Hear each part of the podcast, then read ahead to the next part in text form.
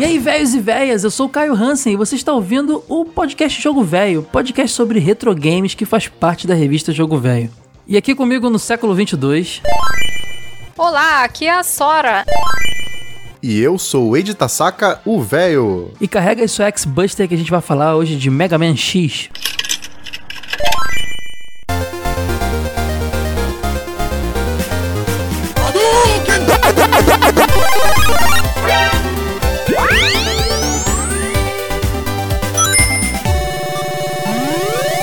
Jogo Velho Podcast.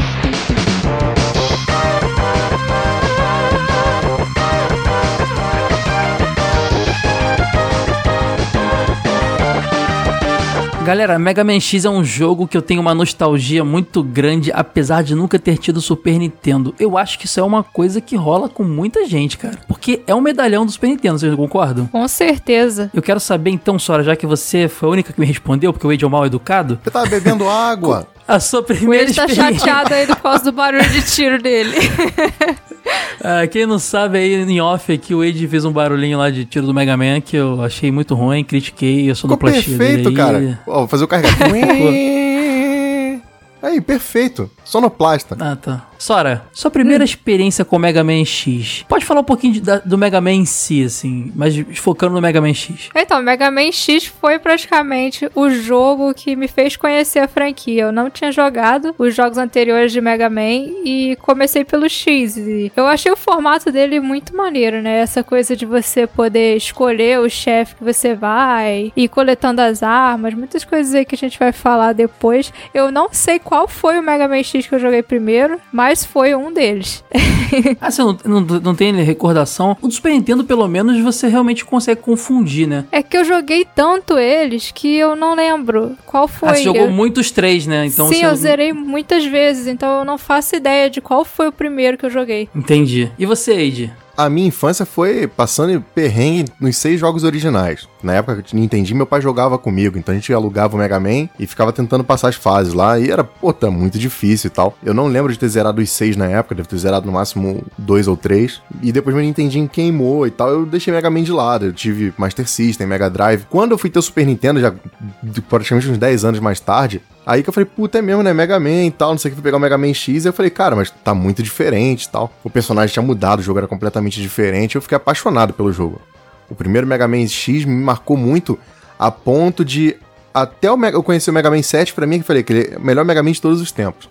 Hoje, pra mim, ele é o segundo colocado. Eu sou um pouco uma mistura de vocês dois nesse sentido, porque eu, eu sempre tive consoles da SEGA, né? Eu tive o Master System e tive. Na minha casa rolou em algum momento um Dynavision, daquele primeiro Dynavision, o, o primeiro clone de Nintendinho, mas eu não sei de quem era, era de algum primo meu e eu pouco toquei nele. Eu jogava mais o Master System, depois Mega Drive, só fui ter console da Nintendo no Nintendo 64. E jogava muito na casa dos outros em locadora Super Nintendo. Nintendinho eu joguei menos. Eu sabia da existência de Mega Man, vi em revista, vi ro- rolando em locadora em casa de amigo. Cheguei a pegar um controle e jogar alguma, alguma das versões do Mega Man do primeiro. Achei o jogo extremamente difícil e. Não, não, deixa pra lá, não quero jogar não. Não, o primeiro Mega Man é do É, mal. exatamente. Todos, todos os seis originais, assim, pra mim são bem difíceis. E eu, molequinho, e eu era um moleque noob pra caramba também com videogame, então pra mim foi experiência ruim. Ah, o Mega Man X foi realmente a experiência pra valer que eu tive, porque eu joguei na tinha um amigo meu que tinha, adorava ir pra lá jogar, e mas não conseguia dar tempo de zerar na casa dele. Eu lembro que quando eu ia em locadora, quando eu não jogava algum jogo de futebol com a galera, luta e tal, eu sempre que eu tava, tipo, ah, vou na locadora pra jogar lá, quero jogar sozinho, não tem ninguém comigo, eu alugava o Mega Man X pra jogar. Também anotava o password no máximo pra tentar de- depois continuar. E nunca continuava. Só quando eu fui conhecer os emuladores ali, é, é, na- no início da internet, baixando ROM e tal, que eu lembro que eu falei, pô, hoje, agora eu vou finalmente jogar Mega Man X direito. E aí foi um vício do caramba. E aí eu lembro de zerar o primeiro Mega Man. Curiosidade, eu nunca zerei um Mega Man original.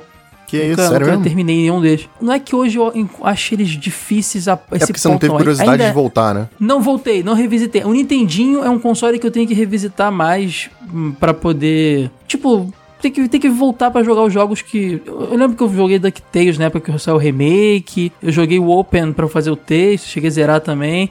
Eu tenho que dar uma atenção. Meu Nintendinho aqui é um dos consoles que eu menos ligo, tem menos cartuchos também. E acaba no emulador também jogando menos. Mas é, eu não, não zerei os originais. Eu vou essa revista Jogo Velho, é atual impressa, me, me, me estimulou a isso. Eu vou falar já dela mais também. Me estimulou a, a, querer jogar. E o X foi o primeiro, cara. E a franquia X eu curti demais. Eu lembro que eu joguei do Super Nintendo só o primeiro, né? E, depois pulei pro PlayStation, PlayStation 2, que é o consoles que eu tive, né? E para mim, Mega Man é demais. Zerei vários várias vezes, gosto muito de Mega Man X pra caramba. E acabei puxando aqui uma bola aí de que eu esqueci de falar no início. Esse podcast é um complemento, né? Pra revista Jogo Velho impressa e Jogo Velho digital que acabaram de sair. Fala um pouquinho desses, desses materiais, cara. Eu lembrei que quando eu tava fazendo o texto, eu falei assim: não, preciso jogar os jogos de novo, né? E bateu justamente uhum. com essa época de lançamento do Mega Man Legacy. E eu, tinha, eu recebi os jogos para testar e tal. Eu falei: ah, vou, ter, vou jogar por aqui mesmo. Eu joguei pelo PlayStation 4.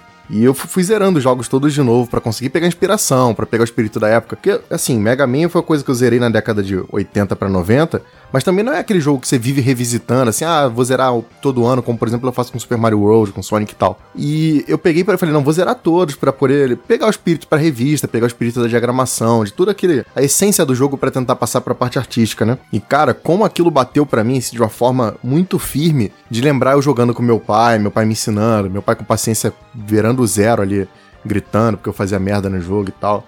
Foi um sentimento muito bacana e eu tentei passar isso pra revista, de fazer com que a diagramação fosse aquela coisa bem voltada pro lado do manual, de ter ilustração de cada chefe. E as páginas eu tentei fazer elas mais ou menos formulaicas, uma comparada com a outra, assim, para seguir um esquemão, sabe? Não fazer uma página de um jeito a outra do outro. Eu tentei falar dos jogos de uma maneira bem equilibrada, para que você tivesse uma visão uhum. constante de toda a série, tanto na revista impressa quanto na digital. O que a gente fez foi meio loucura, mas a gente fez o seguinte, né? É, na revista impressa a gente falou do Mega Man 1 ao 6. Então a gente contou a origem do personagem, como é que foi o processo de criação, quem estava envolvido, e falou dos seis primeiros jogos de Nintendinho.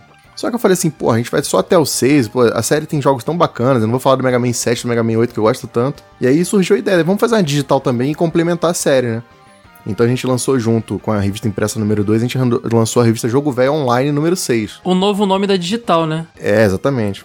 E a gente falou do Mega Man 7, 8, 9 e 10, né? Então quer dizer, duas revistas, o cara tem 20 anos de história, 30 anos de história agora completando, né? De uma vez só.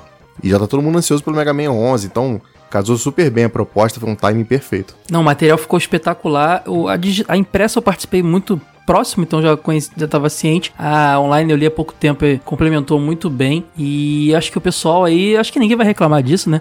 Mas vai ter uma overdose de Mega Man, porque agora tem um podcast de Mega Man X que é, é citado na online, mas agora vai ser aprofundado o primeiro jogo e tudo mais. E, cara, legal demais a gente dar essa atenção aí. Esse cross. É, não é nem chega nem a ser um cross media, é um cross media meio transmídia, né, Ed? A gente tá começando o assunto em uma mídia, terminando na outra e juntando tudo aqui, todos os braços do jogo velho para falar do, do, do, Mega Man. Acho isso muito bacana. E isso torna muito dinâmico. O cara não precisa só pegar aquela única mídia e cansar, ele pode pular para outra e, e, e, ouvir o podcast, ir para revista digital, para revista impressa. Muito bacana isso. Fico muito feliz de estar participando desse projeto aqui com vocês, que além de, de, de colaborador aqui, eu sou fã pra caramba. Só pensar no, nos projetos do jogo velho. No site tem texto de várias versões do Mega Man X, tem X4, X1 e tal. No YouTube uhum. a gente fez o vídeo do Mega Man 7 tem pouco tempo. A gente tá fazendo podcast de Mega Sim. Man X, a gente falou da série clássica em duas revistas. Então, cara, a gente tá fazendo a cobertura muito completa do Mega Man. Tirando os spin-offs e tal, as coisas mais novas, que da, da, da, parte antiga da série a gente já falou de praticamente quase tudo. Não tem um aquele, aquele livrinho especial que vai sair só sobre Mega Man Soccer, que você falou também? Ah, exatamente. Focado na. na... livro de uma página, né? Ah, cara, se, não, se tiver comprador, a gente faz, cara. Não tem problema não. É, eu, mais uma vez aí, a gente tem que mandar um abraço pro nosso ouvinte Emílio, que é o fã número um de Mega Man do mundo aí. Ninguém consegue ser mais fã que, que o Emílio, é impressionante. abraço, Emílio. Você deve estar tá morrendo de, de prazer aí consumindo esse conteúdo todo, né? Ficou pensando no Emílio lá consumindo tudo. Pois é, o Emílio aprova mais revistas de Mega Man. Mas agora a gente é. tem que dar uma pausa, né, bicho? Chega de Mega Man, não aguento mais ver Mega Man. Não, mas tirando podcast. Vamos fazer o é seguinte. Não, então beleza. Vamos mês que vem. Tema, próximo é mês Rista, que vem, né? não. Vamos trocar. Isso, Rista. A gente pode fazer um podcast de Rista, vídeos de Rista, fazer uma revista especial de Rista digital e impressa. Ó, dá tranquilo. Diminuir seu fluxo de trabalho, que a revista vai ter bem menos páginas. Não, a, Sora, a, Sora, a Sora é malvada, né? Coração gelado mesmo. Cara, ó, dá pra fazer uma revista impressa toda do Rista e uma digital do Rista de Game Gear, ó. Perfeito. Conteúdo suficiente. Galera que quiser aí, pede, perturba o Ed, vai lá no Facebook do Ed, procura lá, Ed tá saca no Facebook, vai no, no, no chat, manda lá. Quero revista do Ed, tá lá. Isso aí, galera, pode vir, pode vir que eu vou ignorar todo mundo.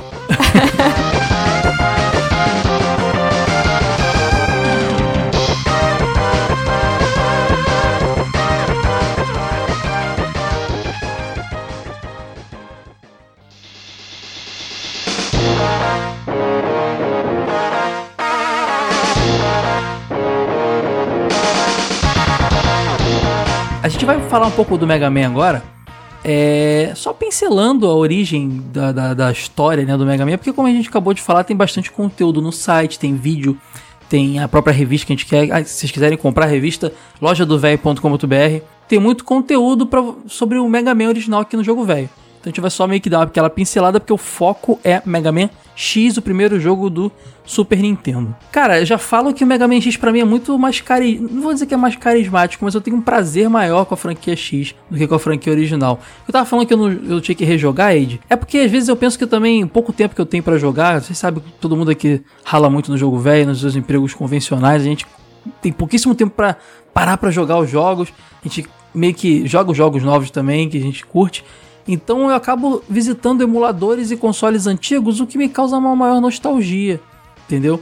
Às vezes eu pego para jogar aquilo que eu tive, que eu sinto saudade, para me dar aquele prazer maior. E como eu falei, eu não tinha o Nintendinho, não jogava tantos jogos, então é um console que eu vou mais pela pesquisa. Vou ter que fazer um texto sobre isso, vou fazer um podcast aí, sim eu vou visito ele. Tem que resolver isso aí. Mas Mega Man X, Age, é uma coisa, e Sora, uma coisa que eu acho bem legal é que na minha cabeça, na minha concepção, quando saiu o Mega Man 6 lá no, no Nintendinho, que foi 93, né? Que saiu o Mega Man 6. Ele teve críticas lá, né, Ed? Porque, pô, era o terceiro, era o sexto jogo do, me, do mesmo personagem no espaço curto naquele console, repetindo fórmulas, mesmo tendo alguma inovação ou outra, tava cansativo, o pessoal criticou, né? E o X, para mim, na minha cabeça, eu sei que depois veio o Mega Man 7 pro Super Nintendo, mas o X, para mim, que saiu no mesmo ano, é a, a, o que eles pensaram. Esse é o Mega Man dos 16 bits nos 16 bits Mega Man assim. Eu nem sei se eles pensavam no futuro do Mega Man original ir pros 16 bits, não. Eu acho que é, é, na cabeça deles o X era o Mega Man dos 16 bits. Vocês acham isso também? Tem essa sensação?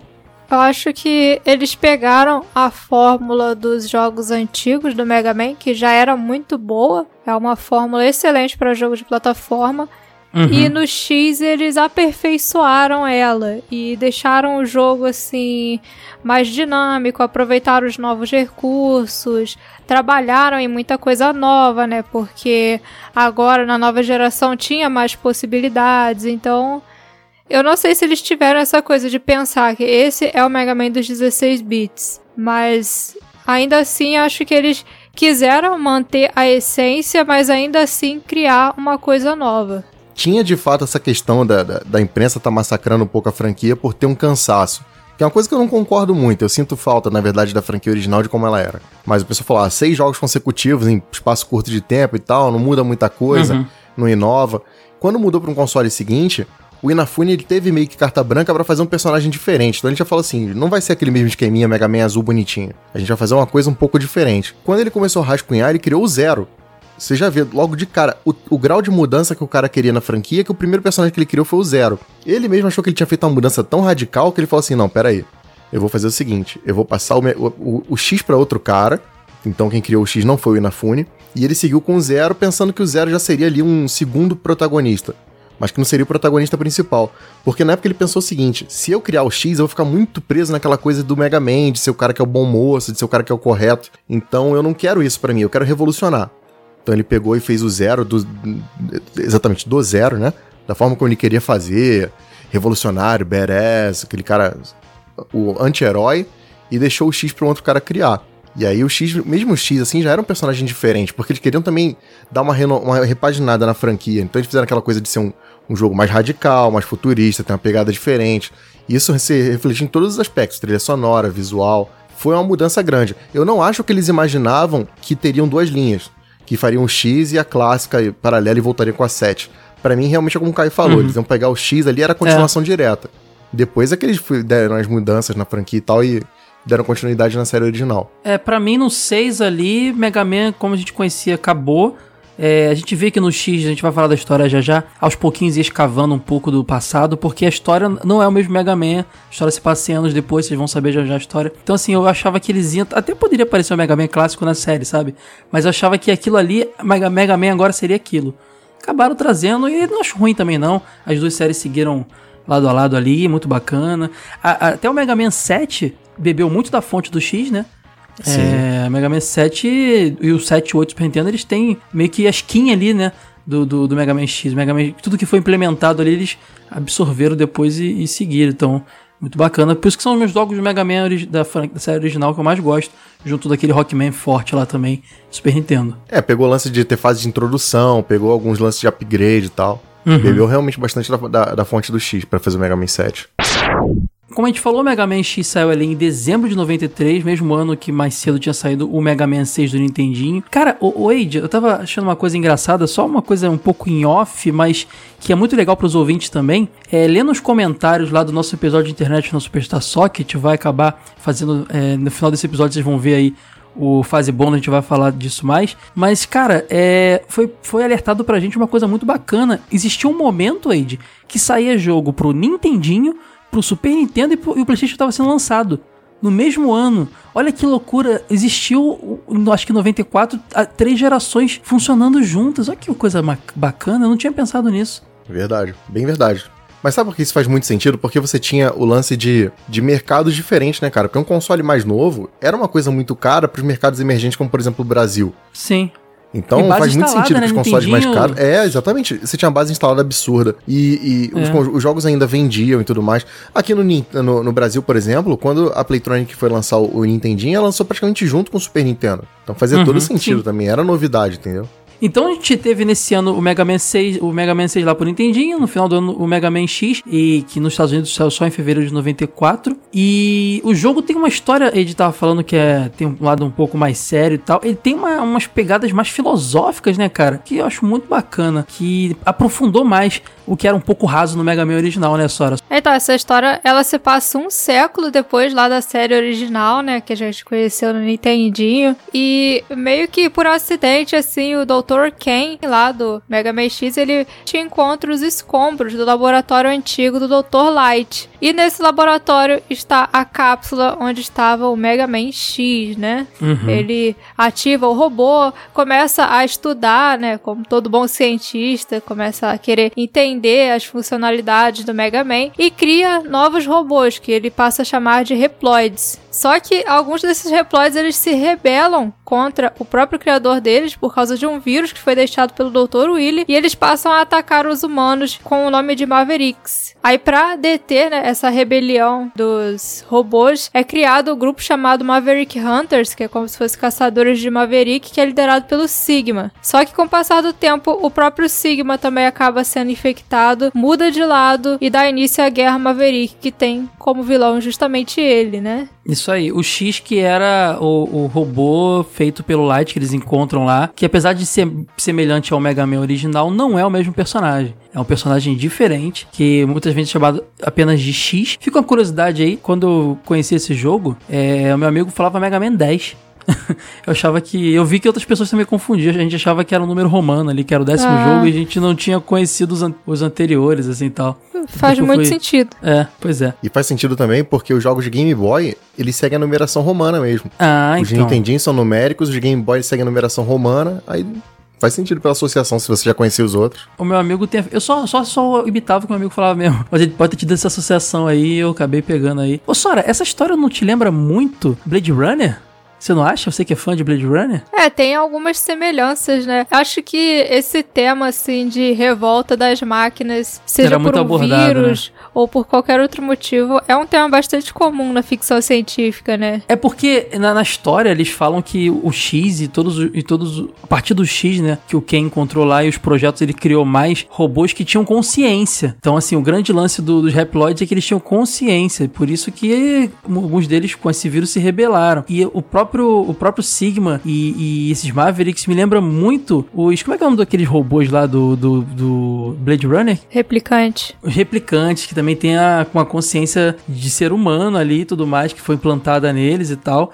E eles não, não entendem por que, que eles são diferentes dos seres humanos e se rebelam também e tal. E é o que o Sigma fala, né? Ele acha que ele começa a achar que ele é superior aos humanos, É, basicamente, né? Acho que um dos maiores medos do ser humano é que as coisas cheguem nesse ponto, né? Além de Blade Runner, o que acontece? O, o Dr. Light, quando ele deixou o Mega Man X lá que o Dr. Ken achou, ele, ele criou o Mega Man X, mas ele não tinha muita certeza de que se o sistema seria estável e tal. Então ele deixou um aviso de que aquele robô teria que ter teste durante 30 anos pra saber se aquela tecnologia era, era plausível pra época e tal. Só que ele sabia que ele não ia ficar vivo durante 30 anos. Então ele deixou aquilo ali pra que alguém no futuro achasse e usasse aquela arma. E ele tinha medo que essa tecnologia, caso ela se rebelasse, ela quebrasse a lei de Asimov, que é o lance de não ferir humanos e seu criador e tal. Uhum. Isso tem tudo a ver com o lance do eu robô, que é outra remissão à ficção científica. Então, quer dizer, essa história é Sim. realmente mais profunda. E tem um outro esquema também, que é, isso é da- tem a ver com a origem do Zero, né? Que o, o- o Zero foi criado pelo Dr. Willy. E quando ele se rebela contra o Dr. Willy, o Dr. Willy bota ele numa cápsula de hibernação. Isso também me lembra muito a história do Dragon Ball Z, dos, dos androides 17 e 18, que se rebelaram contra o Dr. Makigero, e o Dr. Makigero botou eles de volta pra dormir e tal. Então, que você vê que a história, ela pega elemento de um, de um pouquinho daqui, um pouquinho dali pra construir os personagens. Sim, de tudo que tava bombando na época, né?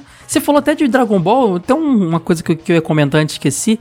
É como a estética do Mega Man. O original também tinha, né? Você vê pelas artworks, mas o X você vê bem uma pegada anime, né? Principalmente quando chegou no PlayStation você começou a ver aquelas, aquelas animaçõezinhas introdutórias do jogo e tal. Sim, todo, É não, é muito- muito bom, né? É muito bom, cara. Muito anime. Inclusive a trilha que a gente vai falar mais pra frente também tem uma cara de trilha de anime, né? Então, assim, caramba, eu sempre quis. A gente tem- teve uma animação de Mega Man que a gente no final vai mencionar um pouquinho.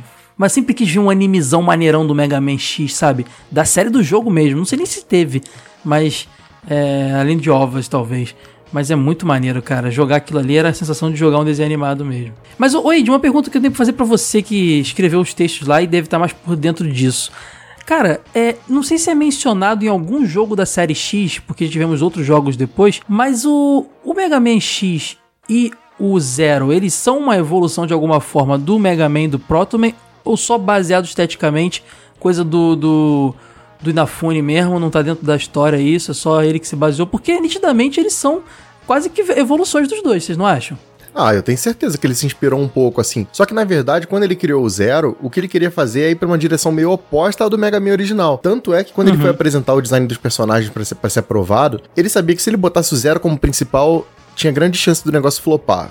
Porque assim, ele era muito diferente, sabe? E também não é que a gente tem que mudar do radicalmente. Aí ele falou assim, ele teve aquela ideia de botar o Zero como segundo protagonista, tirar um pouquinho do poder dele, botar ele um pouquinho menor, pra passar a ideia, porque ele queria que o Zero fosse aprovado. O Zero acabou sendo o líder do, dos- na história dos, dos Maverick Hunters. Mas não né? é o protagonista, entendeu? O protagonista é o X, porque ele sabia que se ele botasse o Zero na, como personagem principal, não ia rolar.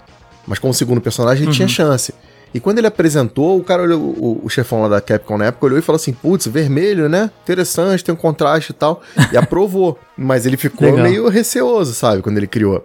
Pode ser que tenha, mas Sim. eu acho mais no sentido de antítese do que de tentar copiar o design do Proto Man. É, o, o legal é que depois acabou que é, ele teve essa cautela, mas o Zero caiu nos gostos das pessoas e futuramente teve sua própria série de jogos, se tornou um personagem popular dentro da própria série X, foi ganhando cada vez mais destaque também. É, no, no Mega Man X2 você acaba ele sendo jogável, então foi legal ter essa cautela ali, não assustou e ele foi podendo medir ali a popularidade do personagem, bacana. Porque uma das ideias iniciais, assim, por trás do Zero era justamente é, representar de que nada é, fica pra sempre da mesma forma, né? Só que na hora da decisão lá, ele deve ter pensado que talvez fosse melhor não apostar em uma mudança tão drástica assim e tão de repente. O próprio X, ele é muito Mega Man original e vai, ele vai evoluindo devagar, né? É como se o primeiro jogo você tivesse gradativamente vendo seu personagem mudando pra uma coisa diferente. E não de repente, olha o Mega Man branco, sabe? Não, não foi assim, foi uma parada muito gradativa, é muito legal. Eu acho tu- todas as decisões muito geniais desse jogo. O Sigma ele se rebela, mas o Sigma na verdade foi o primeiro Reploid, né, criado pelo, pelo Dr. Ken. Ele é, não é poderoso por acaso, tá? Ele foi o primeiro que o Dr. Ken criou. E cara, ele- o Sigma é um personagem muito maneiro, porque o Dr. Willy, ele tem um, um negócio muito cômico, né? O, o Mega Man original, ele é um joguinho um pouquinho cômico. Você vê que o personagem, o Dr. Willy é derrotado, mas dá até um pouquinho de pena quando ele vai preso, quando ele se explode e tal, se ferra. O Sigma não, cara. O Sigma é um personagem malvado de verdade, você tem medo dele. Então, quer dizer, não tem mais aquele ar de brincadeirinha que tinha o Mega Man original Até nisso eles mudaram um pouco, deixaram a trama mais, mais adulta, sabe? Mais séria. Eu imagino ele na chuva fazendo um, um monólogo, que nem o, o replicante lá do Blade Runner no final, sabe? Encaixar, per- encaixar perfeitamente, cara. Eu acho que é muito, ele é muito aquele personagem, cara, é muito parecido. O Zero, ele, ele é um, um. Ele foi feito pelo Toro Willy também no passado e tal. Ele foi encontrado também junto com o X, né? Não, ele foi encontrado antes, na verdade. Ele foi acordado antes do X por um Reploid lá. Porque ele foi criado pelo Dr. Ah, Willy tá. pra ser a arma definitiva do- dele. E ele fez a mesma coisa que o Dr. Light fazia com o Mega Man, de tentar disciplinar, de dar o papinho, sabe? Ah, você tem que ser assim, tem que ser assado e tal. O Dr. Willy fez com o Zero. Só que o Zero ele tinha um problema de programação que fez ele ficar meio rebelde. Foi exatamente a mesma história do, do Android 17 e 18. Então o Dr. Willy viu uma ameaça nele foi lá e falou: Não, isso aqui vai dormir, não tem como usar isso aqui. Só que os Reploids ac- acharam ele. Um pouco antes da trama do Mega Man X, ele foi localizado. E ele acordou como um Maverick, ele acordou massacrando geral. Aí os Maverick Hunters lutaram contra ele. Teve uma luta entre o Sigma e o Zero. O Sigma do lado do bem e o Zero do lado do mal. E o Zero era muito, mas muito mais forte que o Sigma. Só que mesmo assim o Sigma conseguiu derrotar ele. E o Sigma quebrou um cristal azul que tinha na cabeça dele. Esse cristal contaminou o Sigma com o vírus lá dos Maverick, dele se tornou um Maverick, e ao mesmo tempo depois o Zero mudou de lado. E é aí que ele vira o líder do- dos Maverick Hunters, né? É, essa história você vai, vai entendendo melhor com o passar dos jogos e tal. Esse passado dele é o que depois é abordado no jogo, na franquia do Mega Man Zero? Mais ou menos, ele é meio spin-off, assim, é uma história diferente. Tanto é que lá o, o X é vilão e tal, é um pouco diferente. E aí o Mega Man, e aí o X é encontrado depois, né, como a gente tava falando, e ele se une ali aos Maverick Hunters e tem toda a aventura iniciando, né?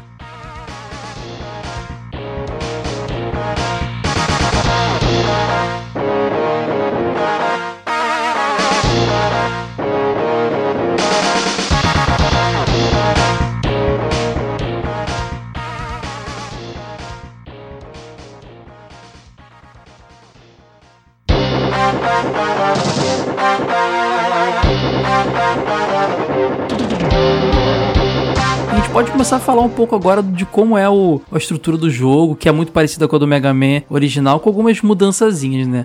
A começar por, antes daquela clássica tela ali de, sele- de seleção de, de chefe, né? Onde você seleciona a fase na ordem que você quiser, onde você vai enfrentar o chefe. Sempre aquele esquema de que você vai ganhar um power-up, uma a arma do chefe, e essa arma tem uma vantagem sobre um outro chefe, aí você acaba descobrindo a ordem, a melhor ordem ali pra terminar o- o- as fases. Mas no Mega Man X você tem uma fase introdutória que era muito clássica, é a fase mais jogada da história do Mega Man X, acho que essa primeira fase do primeiro jogo, que é uma cidade ali futurista meio que caindo aos pedaços, com um monte de, de, de Mavericks atacando tudo, e você ali tem meio que um tutorialzinho de tudo, né? Do, do personagem, assim. Não que você não conhecesse a, a, a base do jogo nos Mega Mans originais, Mas ela te dá a oportunidade de conhecer mecânicas novas, né? Como, por exemplo, o lance de escalar a parede, que tem aquele pedaço que o chão cai. Isso. E você fica, como eu vou sair daqui? Aí você pula, consegue, consegue escalar o pedacinho lá. É aquele lance do level design, né? Que a gente já comentou. É, você, não, você.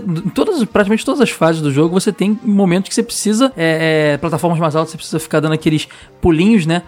Pegando impulso na, na- na- nas plataformas, nas paredes, né, Pra subir e tudo mais. Também você pode dar aquela encostadinha quando tá caindo e descer devagarzinho, ela meio que amortece sua queda. Isso aí é uma coisa muito usada no, no- na série Mega Man X. E a música dessa, a gente vai falar das músicas mais, mas a trilha também já mostra ali a que que veio a trilha do jogo. É um lance meio rockzinho, é, frenético ali, com aquele com um som maravilhoso no Super Nintendo, que putz grilo, que trilha maravilhosa.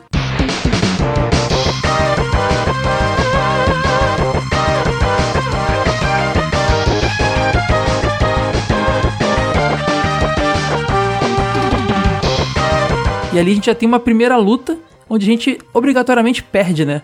Então já meio que lida com frustrações ali e tudo mais pra você poder ser introduzido no jogo. É aquele famoso chefão que começa e você é obrigado a perder, né? Porque ele prende o Mega Man no choque ali e você não consegue se mexer. Só depois que o Zero vem e salva ele que a história prossegue. Essa fase ela tem uma curiosidade, porque na verdade, quando esse jogo foi revelado, ali por volta de 93, ela era diferente. Era White City.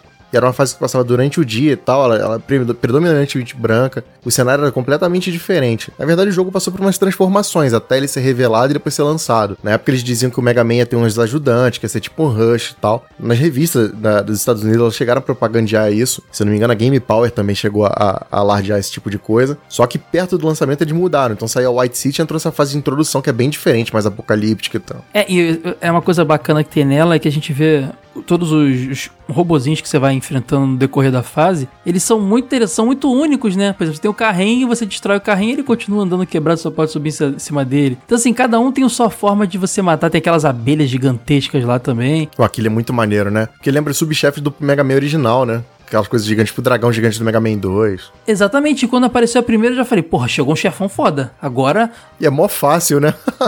Não, é, é legal porque você naquela época tava tá acostumado a, a inimigo grande chefe, inimigo pequeno capanga. Pode crer. Aí aparece um inimigo grande que não é chefe. Você pensa, pô, quando chegar o chefe, então, malandro, vai ser devastador. Então, isso é muito bacana. Essa fase é toda muito bonita, tudo tá acontecendo, tudo frenético e é, é muito bacana. Essa fase aí, para mim, é assim, é, é, a marca do Mega Man X, assim, cara. É porque a gente, é porque a gente se acostumou com isso. No Mega Man 2 era exatamente o que você falou, o inimigo grande ele era o chefe. Não sei se você lembra daquele tanque uhum. que era o uhum. Gutsman, do robô, do dragão robô, coisa muito uhum. monstruosa, sabe? Mega Man pequenininho, aquela coisa que tampava metade da tela. Aí você chega nesse jogo, a primeira coisa que você vê de gigante, você fala, ferrou, é exatamente isso. Só que isso tem a ver também com o fato de que o Super Nintendo era um console muito mais preparado para receber gráfico grande. Então ele podia esbanjar de botar um bicho gigantesco desse logo no comecinho do jogo, né? Porque tinha mais memória, tinha mais tudo, processamento. Bom, aí como eu falei, depois a gente vai para aquela telinha lá para escolher os inimigos que a gente vai enfrentar. E assim como nos Mega Mans... Ninguém ia falar de Star Wars? Eu não peguei referência, fala aí. Pô, do Vili, o robô que a senhora mencionou, pô, ele ia ser igualzinho lá o...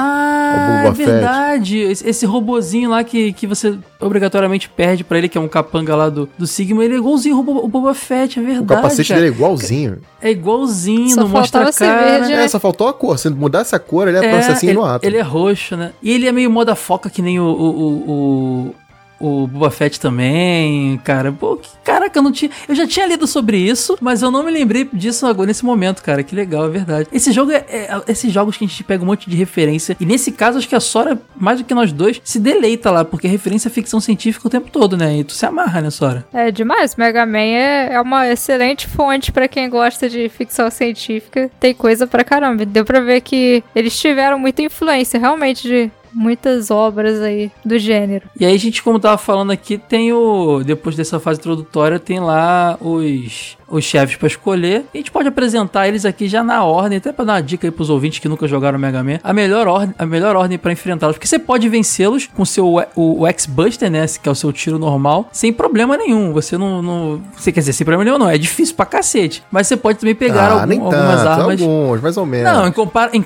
em comparação a outra forma, que é você pegando algumas armas que vão te dar é que a outra a, a forma eles. com a ordem correta, ela chega a ser boba depois que você pega a arma certa pro chefe seguinte. Chega Sim. a dar pena, assim, perde totalmente o clímax. Ah, eu não acho. Você, você quando revisita é aquele cara que gosta de jogar tudo no X-Buster mesmo, Ed? É, quando vai jogar a primeira vez, assim, pode ser até legal fazer esse, essa sequência, mas depois realmente o jogo Caio. perde um pouco do desafio. Tô me sentindo tão noob aqui não, falando não, com vocês, é cara. Que eu... Cola em mim, Caio, cola em mim. Vamos voltar pros anos 90. Situação de hum. pobreza, dificuldade, cartucho só no Natal. O jogo tinha que durar mais, né? O Pô, jogo tinha que durar mais, sim. Aí meu pai vai lá e me dá um Mega Man X. Tu quer que eu vá logo de cara matar com a arma correta para acabar o jogo e... Não, vamos prolongar a experiência. Zerou normal. Agora vamos zerar pegando tudo com a ordem contrária. Vamos zerar pegando tudo. Vamos zerar pegando nada. Tinha que... Na, naquela razão, época não era que nem hoje em dia. Não tinha Steam Summer Sale, né, cara?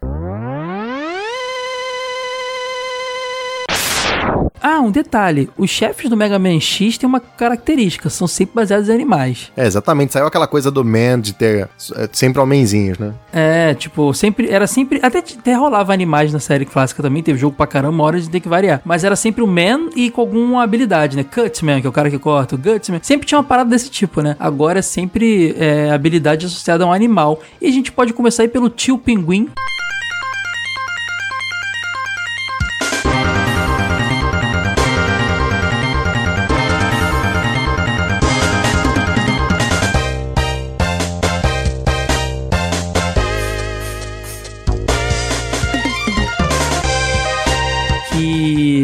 É o pinguizinho lá, que é o, é o, mais carismático aí, que eu mais gosto mesmo. Da, que é uma fase é o mais do facinho gelo. também, né? É mais facinho, com o X-Buster ali concentrado. Ah, a gente não falou de um detalhe que já tinha no Mega Man clássico, que é, além de você atirar, você podia segurar o botão de tiro e dar um. tirar um bazucão lá bolado. Eu chamava de, eu chamava de bazucão. Como é que você chamava quando vocês eram novos? Tiro carregado. Tiro carregado? Ah, você era muito leitor de revista mesmo, né? Carregar o tiro. Eu chamava de bazucão. Uma parada que é curiosidade, Caio, é que os chefes desse jogo eles foram criados por três pessoas, não foi só o Inafune que criou tudo. O Inafune criou os dois que eu considero meus favoritos, né? Que é o Shield Penguin, que você tá falando aí, e o Storm Eagle, que é, puta, aquela águia badass gigantesca, maneiríssima.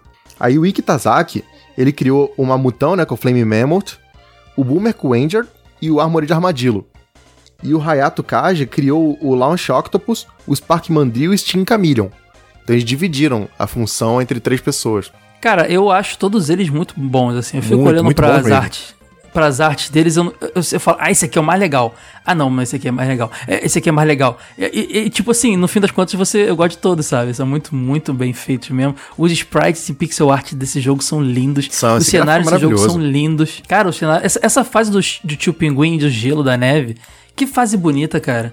Que fase com profundidade, assim, sabe, cara? É muito bacana. E tem um negócio nela que eu gosto muito, Ed, que a Capcom já tinha feito antes aí num certo beat'em up, que é botar um bonequinho fofinho Ah, dentro de um crer, mecha, né? né, cara? Isso era muito maneiro e eu ficava muito pé da vida, porque eu queria até o jogo todo com o dedo no mecha. Que você entra no robozinho lá e que você consegue Não, no começo do jogo, você já vê o, o Vilha aparece com um robô e tal, e você já vê, puta, é um robô que maneiro, não sei o Uhum. quê. Aí o jogo vai lá te dar a oportunidade de usar um, cara. É muito legal. Cara, era muito legal mesmo, porque o robozinho. A gente vai falar já já do dash que você vai ganhar nessa fase, mas o robozinho já te dava um dashzinho, né? Que era dar aquela deslizadinha pra dar acelerada. Tinha um porradão lá. Que dava um, o robô dava um, pô, um socão. Só que você não conseguia é, ir pra todas as partes da fase com ele, né? Tinha algumas certas barreiras ali que te impediam. Isso era um pouco frustrante, porque como eu falei, eu queria zerar o. Depois eu vi que tinha um mecha pra, pra eu entrar dentro. Eu não queria mais jogar sem um mecha, eu queria zerar o jogo dentro do robô. Mas não era possível, né? Infelizmente. Mas além disso, cara, você tem ali dessa fase é um outro detalhe, né? Que você vai na- no decorrer das fases ganhando, encontrando cápsulas com mensagens que lembram muito a cápsula do Zordon dos Power Rangers, assim, em menor escala, sabe? Um holograma do Dr. Light, cara. E ele fala com você e te dá um- uma parte de uma armadura. Que é uma coisa legal, porque na capa do jogo, na label do cartucho, tinha um Mega Man com armadura branca iradaço. E quando eu comecei a jogar a primeira vez, o Mega Man normal, e quando eu olhei, eu achei que era o Mega Man normal, azulzinho, e falei, caramba, cara, que frustrante, queria aquele Mega Man branco. E você vai ganhando as, as partes da armadura e, e as habilidades que ela te dá. Isso é tão legal esse lance de coleta, que além de fa- facilitar o jogo de alguma forma também, te faz ter mais coisas pra fazer na fase, né? Que essas cápsulas ficam escondidas. Com exceção da primeira, que tá ali mais fácil pra você poder desco- Que descobrir é pra você tá e entender, tudo. né, que tem essa mecânica. Exatamente. Você ganha ali as botas que te dão a habilidade do dash. Essa parada da cápsula, o Ah. Inafune, ele falou que na época eles estavam se inspirando muito em jogo de RPG, que tinha lance de upgrade e tal. Então eles pegaram elemento Uhum. de um outro sistema e implementaram no Mega Man. E aí, nessa primeira fase do, dessa fase do tio Pinguim, você ganha as, as botas, né? As botas brancas, que te dão a habilidade do Dash, que é mais uma habilidade nova, além dos pulinhos na parede, que o Mega Man X traz, que depois dá até uma certa viciada, né? Você passa, depois que você conhece a fase toda, já, já dá uma de Sonic, né? Você vai de Dash a fase toda, tentando fugir de máximo de, de inimigos possível pra terminar a fase logo. Dash é maravilhoso. Tipo, o Dash tem que ser. Por que a fase do pinguim tem que ser a primeira pelo Dash, cara? Porque o jogo sem o Dash ele é muito chato. O Dash faz toda a diferença no jogo. É, correr é uma coisa que faz muita diferença em jogos de plataforma. Até no Mario eu andava correndo direto. Não, E ele é tão obrigatório que nos jogos seguintes tem, tem jogo que ele já vem como padrão. Já que já, você já começa o jogo com o Dash. De tão importante que a mecânica ficou. Tem fases seguintes que você tem plataformas distantes, você precisa vir com o dash pra você pegar um impulso e pular também. Então é importante pra caramba o dash. É, o Dash ele aumenta, ele te dá um poder de pulo maior também, né? Quando você termina a fase, chega lá no tio Pinguim, como a gente falou, ele tem um. Ele, ele é até, mais, até fácil, né? Com o Echoes Buster mesmo, você manda ele embora. E aí você pega lá a arma dele lá, A primeira arma é a Shotgun Ice, que é um disparo de gelo. que vai te fa- facilitar aí depois pra você enfrentar o próximo inimigo. E aí, de tira uma dúvida minha: terminar as fases na ordem também altera elementos da. De outras fases, né? Além de só pegar tem, uma arma. tem uma coisinha ou outra que muda. Essa do gelo, se eu não me engano, você terminando ela, você congela a fase da lava, não tem? Parte da fase da Tem, lava. tem uns pedacinhos que mudam. Tem uns pedacinhos bem pequenos que mudam. É bem sutis. legal isso, cara. Tem um chefão, não sei se você lembra que era tipo uma bolha gigante lá que ela ficava mudando pela tela, que ela disparava Uhum. raio. Se você de- derrotou o Storm Eagle, ele não, não dispara raio. Tem umas mudanças nas Uhum. fases. Fazendo na ordem, você não só pega a arma que vai te facilitar a vencer o chefe da, da fase seguinte, mas também, como a gente falou, que vai facilitar de alguma forma a fase, vai acabar com alguma coisa que te atrapalhava ali, isso é bem bacana também. E aí, você pegando essa arminha de gelo aí, você depois parte lá pra Spark Mandrill.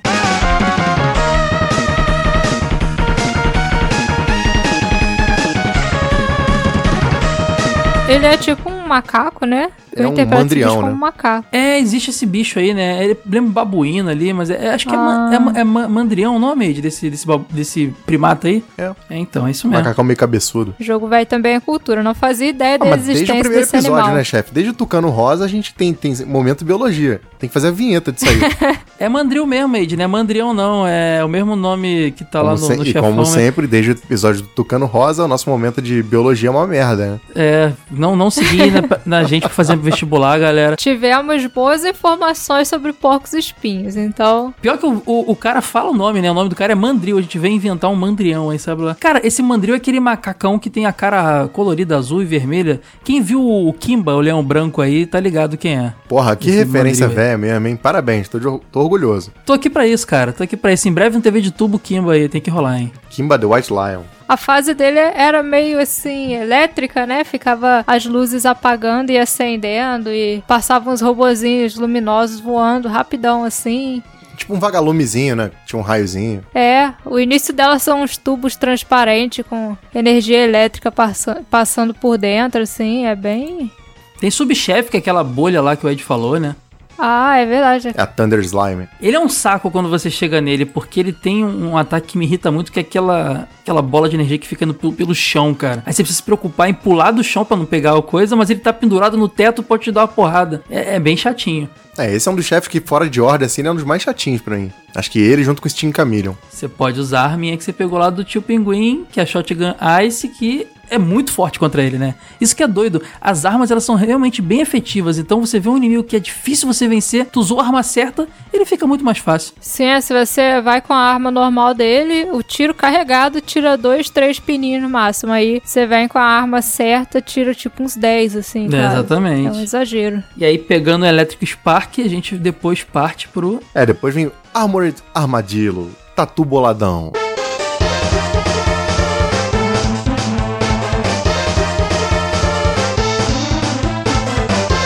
Tatu que tem mó. É um tatu bonitinho, né? Tatu geralmente é feio, sempre tem cara de esquilo, cara. Eu nunca vi um tatu tão bonitinho. Ah, esse, ele tem cara de mal, assim. Tem a cara meio de... É, de Sonic, né? De, de, de, de fofinho com cara de mal. Essa fase tem um negócio que eu acho... Primeiro que é a fase que tem o Hadouken, a gente vai falar mais pra frente. Só isso, pra mim, já faz ela a melhor fase do jogo. Que muita gente falava que era lenda, hein? É, mas... Pra muita gente isso era lenda. Revista de é. videogame Muito sempre a gente achava que era uma coisa meio duvidosa. Imagina, cara, pensa no seguinte. É.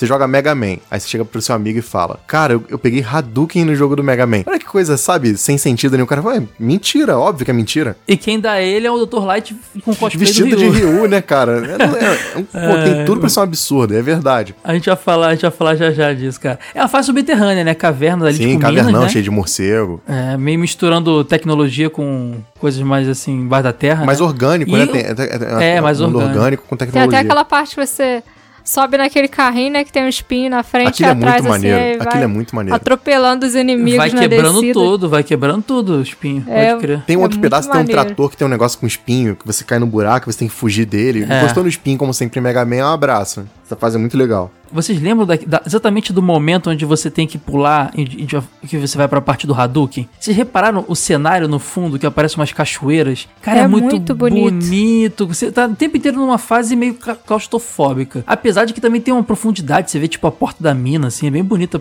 a a parte de baixo da, da terra. Aí de repente o carrinho quebra tudo, você sai lá na parte externa e é bonito demais, cara. Tem Sim, parece uma coisa meio certas Amazônia, né? É que você imagina que o mundo do Mega Man sempre é uma coisa muito caótica apocalíptica. E esse jogo ele tem um lance de natureza, tem fase que tem floresta e tem esse lance da cachoeira no fundo. É bonito, né, pensar nisso no- na, na tecnologia misturada com a coisa meio orgânica, né? E tem tudo a ver com os chefes serem animais, né? Isso que eu ia falar, eles estão no ambiente, no habitat deles, né, cara? Pode Relacionados crer, né? ao sua- Bacana, seu né? poder e, e a sua característica física ali.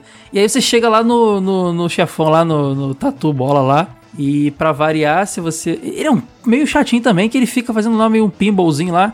É um porre, É, pode né? crer. Fica ba- batendo lá no- nos cantos lá, difícil demais. Sempre, sempre, sempre morria pra ele. Porém, se você usa lá a habilidade lá, o Electric Spark lá que você pegou do Spark Mandril, Dá pena do tatu. Ele perde até a armadura quando toma um tiro. É, vai Coitado. perdendo um pedaço da armadura, é. E aí você ganha o Rolling Shield, né? Que é É aquela bola a azul. habilidade dele. E aí, passando por ele, você vai pro. Launch Octopus.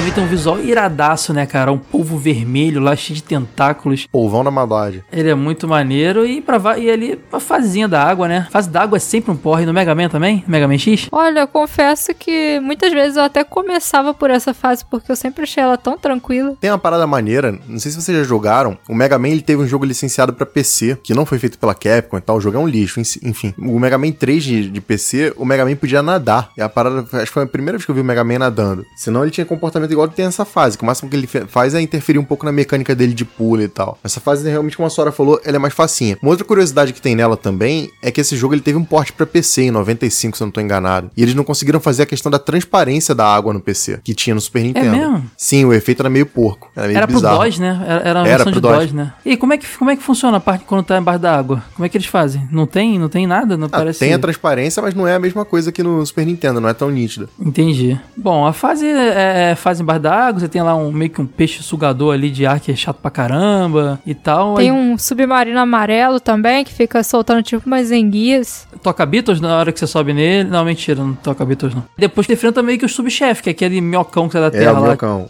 E aí depois você chega lá no, no, no, no- Octopus lá, no, no Launch Octopus. E aí, galera, usando o, o- a arma que você pega lá no Armored Armadillo, você vence também o Launch Octopus. A gente vai ficar um pouco repetitivo com isso, mas você vence o Launch Octopus com uma certa facilidade, né? E você pega o tirinho teleguiado. O Homem Torpedo. E aí, galera, a gente vai depois pro Boomer Kua... Como é que fala? Kuang? Kuang? Boomer Quanger. Cara, esse tem, esse tem uma cara de Tokusatsu, né? Mas acho que é por ele ser um... um- um- Ele me lembra o Shura de besouro. Capricórnio. É, mas ele é um besouro. Esse cu aí de, é Kuaga, é, é- tem, É, eu tô tem ligado. referência a besouro, é. Então, assim, e, e me lembra já Kamen Rider, já dá uma viajada, assim. Mas ele tem uma cara meio Tokusatsu mesmo. É porque ele é meio Pra antropomórfico. mim, ele é o chefe mais maneiro do jogo. Não, a fase dele é uma das mais maneiras do jogo, vertical e tal. Então, Sora, visualmente ele, ele é o que eu menos gosto, Sora. Você falou que ele é o mais maneiro, mas eu acho ele o menos legal visualmente. Vocês gostam muito do visual dele? Eu acho, eu acho ele bem maneiro que ele tem cara de ser aquele chefe que dá trabalho, que é imponente, assim. É, eu sempre achei tão maneiro isso nele. É porque ele é o mais humanoide de todos, né? Ele não tem tentáculos de polvo, ele não tem um casco de, de tatu, ele não tem. Ele é mais humanoide mesmo, só com um chifrinho lá na cabeça. É, essa fase dele é uma fase aérea, né? Você parece que tá numa base aérea, não tá na Terra, né? Parece ser um. Sei lá, um dirigível, uma nave, algo do tipo. Ela segue um padrão que o Mega Man sempre teve, de ter aquela fase que é vertical, de subir, de escalar e tal. Uhum. Inclusive ela tem a partezinha do elevador. Isso que eu ia falar, cara. A lá. A lá beat'em up. A parte que eu acho mais chata dessa fase é aquela que você tá numa área externa, assim, e as plataformas ficam entrando e saindo da parede e você Ah, tem que pode usar crer, fica meio que subir. rodando. Isso que não é um porre mesmo. Uhum. É muito chato. Esse tipo de maluquice é padrão da série. E nessa fase você gasta o fato de você poder quicar nas paredes, né? Que a gente falou que é uma habilidade do Mega Man X. Acho que você não usa tanto ela em outra fase quanto você usa aqui, né? É, Pra alcançar escadas mais altas, as próprias plataformas que, que a Sora falou que se mexe. se o cara não dominou a técnica, ele vai aprender agora. É. Mega Man, cara, eu diria que o símbolo do Mega, da franquia Mega Man é escada. Ou jogo pra ter escada. Seja os clássicos, seja os, a série X, tem muita escada. Não, e uma parada que me irritava, já que você vai falar de Mega Man de, de toda a série, um negócio que sempre me irritou muito era quando você subia a escada, você tava lá em cima, você tomava um tiro e voltava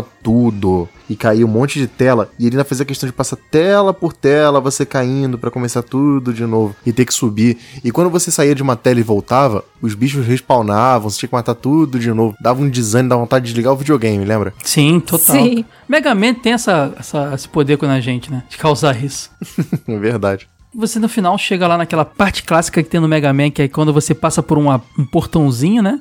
Aí você passa por uma, um corredorzinho, depois passa por outro portãozinho pra chegar no chefe. Isso aí eu tava lendo, Wade, na, na revista Jogo Velho mesmo, que isso era uma saída pra a limitação do, do Nintendinho, né? Pra carregar, pra dar uma aliviada no processador. É isso mesmo? É, porque eles tinham medo de botar um pedaço que tivesse muito inimigo e logo em seguida o chefe. Então eles faziam esse pedaço que era pra diminuir um pouco o processamento, pra dar uma relaxada no console, pra depois começar a batalha contra o chefão. Virou estética, né? No Mega Man X. Ah, virou Acredito que padrão. não precisasse disso. É, virou padrão, é. Era a fase que você podia parar pra apertar o start, usar o tanque e tudo mais, encher energia de volta, selecionar a arma. Geralmente eu entrava nas fases já com, com a X-Buster carregada, então quando começava o chefe já dava um tirão na cara dele. Não, isso que eu ia falar com vocês, cara. O, o Super Mario era de lei você jogar o jogo inteiro segurando o botão de corrida. No Mega Man X vocês também ficavam o tempo inteiro carregando o, o, o, o, o X-Buster ou não? Eu ficava o tempo inteiro carregando o Sim. X-Buster, cara. Ficava segurando o botão do X-Buster. É, cara, eu raramente dava tirinho, eu tô, só eu tô quando eu usava o lembrar, acho que X-Buster. não, acho que depende do pedaço, assim. Tinha fases que eu me sentia mais seguro e tinha fases que eu me sentia menos seguro com isso. Cara, eu tava sempre carregando o X-Buster, cara. Eu só dava o tiro normal quando eu tava. Acabava de dar um bazucão lá, como eu chamava, e vinha algum inimigo. Eu não dava tempo de carregar de novo, sabe? De resto, eu tava sempre carregando aquele, aquela bodega. Nessa época, eu queria ter aquele controle que tinha o modo turbo, lembra? Que você tinha a chavinha que acionava o turbo, você botava o turbo só no tiro. Mas no Nintendinho, jogar Mega Man com esse controle aí era padrão, né? Já é que eu, chegou eu, uma hora eu, que todo. eu não tive esse aí, não. Você tinha esse controle? Eu tenho ele hoje Eu em não. dia. Na época eu não tive, não. Eu não tinha Eu nem, tive nem só no Nintendinho. Play 1 controle turbo. Ah, você não teve Nintendinho, né? Não, não. Eu lembro daquele controle do Super Nintendo que era Aqua, não sei o que. Você lembra desse controle? Eu tenho achava ele, tão eu, bonito. eu tenho ele hoje em dia. Na época eu não tive, eu comprei agora depois de velho. É, ele é muito bonito, cara. Era- eu não tinha no Super Nintendo, mas eu adorava no amigo meu e ele tinha esse controle. Eu achava a coisa mais linda do mundo. Essa fase do Boomer Quanger, depois que a gente passava por ela, geralmente a gente voltava nas outras fases, porque aquela arma que ele dá é uma arma que permite você pegar itens em alguns ah, lugares, é, né? Pode Porque crer, ela né? é um Porque é o bu- é bumerangue. bumeranguezinho, né? Isso, aí tinha uns itens que eram inalcançáveis, aí agora que você tinha a arma dele, era só você usar e ela funcionava mesmo como um bumerangue e levava o item até o Mega Man, assim. Era hora de voltar nas fases anteriores. Ah, porque também tinha isso, né? As armas, os power-ups que a gente pegava também proporcionava acessar partes das fases que a gente não conseguia acessar antes, né? É, tanto é que a própria cápsula. Tem uma cápsula que também você precisa de outra pra desbloquear. Porque, por exemplo, você pega a parte da cabeça, a cabeça quebra bloco. E tem a, a parte que tem a armadura do, se não me engano, acho que é do braço. Você precisa quebrar o bloco com a cabeça pra poder pegar. Então sempre tem um power-up ligado a outro, sem que voltar e tudo mais. No Mega Man 7 mesmo tem muito isso. O jogo é muito feito de idas e vindas. É, e aí quando você enfrenta ele, ele tem essa lance de jogar aquele chifre dele tipo um boomerang, né? Vencendo ele lá usando a sua, o seu homem torpedo, você que é o teleguiado, que faz assim, todo sentido porque ele é rápido pra caramba. Então ele fica os tiros seguindo ele lá. Você acaba pegando o Boomerang Cutter e aí você pode seguir em frente e ir para o Stink Chameleon, que é muito bacana esse chefe, cara. Eu acho o visual dele muito maneiro.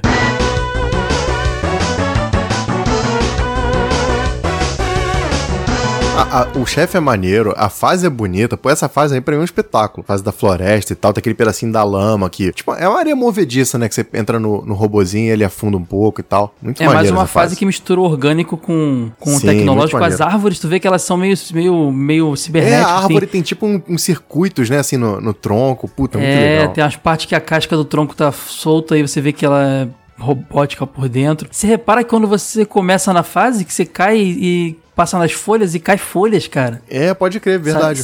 É muito bonitinho isso, cara. Inclusive, essa fase, ela me lembra muito a fase que tem de flor... as fases de floresta do Kid Chameleon. Eu acho muito parecido graficamente, assim. É, pode crer, pode crer. Às vezes o Mega Man tem a cara de. As fases do Mega Man tem um pouco de cara de fase de Mega Drive mesmo. Não tem aquela parada tão fofinha, mais cibernético, assim. Os jogos do Mega Drive tinham essa X pegada. mesmo, né? né? Porque o X, o- foi o que eu falei, É, o no X, X, eu vejo ele X. como um jogo muito radical mesmo. De pegar um personagem que era fofinho e transformar ele numa coisa meio adolescente, assim. Cara, o Sting Chameleon, pra mim, puta, é um chefe muito, muito, muito maneiro, cara. O lance dele de ficar desaparecendo, a própria equipe de desenvolvimento na época, eles, eles, falam, eles falam assim em entrevista. Eu peguei muita coisa pra estudar pra esse episódio de um livro chamado MM25, que é um livro comemorativo dos 25 anos do Mega Man. Uma coisa muito completa, tem muita entrevista com a equipe, eu recomendo a quem puder comprar. Eles falam que a equipe ficou abismada quando eles puseram aquele lance de desaparecer e aparecer do Steam Chameleon, porque era uma coisa que eles não podiam fazer no Nintendinho por questões de, de capacidade tecnológica do próprio console. Então nesse jogo, assim, eles experimentaram muita coisa diferente. É, nessa fase também você tem um, uma hora que você enfrenta um subchefe numa área isolada, onde você pega mais uma. acha mais um- uma cápsula do Dr. Light, e você ganha o peitoral, que te dá uma resistência maior, né? E aquele robozão verde, né, que tem tipo um- uns ganchos assim no braço. É, que tem uns ganchos, assim, pode crer. E nessa fase você de novo veste um mecha, cara. Dessa vez um mecha rosa e você pode passar pela parte da areia da lama lá com mais facilidade. Então, de novo tá o mecha aí. Essa parte da lama ela é meio bizarra, porque o robô afunda, mas tipo, dane-se, se ele afundar com o robô ali, você não, não- não morre afogado. Eu achei que podia ter um lance desse. Já que você tá afundando, tipo, afunda e morre. Não, o robô afunda e você tá protegido. Você pode até perder o robô, porque ele fica entalado, mas você pode pular do robô e seguir em frente, entendeu? Então, nada Agora, se acontece. você afunda. Se você afunda dire- diretamente, você não já já era, afundou, afundou. Não, essa fase é um espetáculo, cara. Muito bonita. Muito, muito, muito bonita. Tem umas camadas de paralaxe muito legais também. É, mas aí você falou aí do lance do, do Shinkamine, que ele desaparece, é bem bacana, ele agarrado ali na parede mesmo, já começa desaparecendo. Além disso, ele tem a, ling a lingona dele lá e tal. Mas aí você usa lá o Boomerang Cutter e você consegue vencer ele. E aí você ganha o Camaleão Sting. E aí depois a gente vai pro Storm Eagle, que tem um visual muito maneiro, cara. Não, é a música da fase. E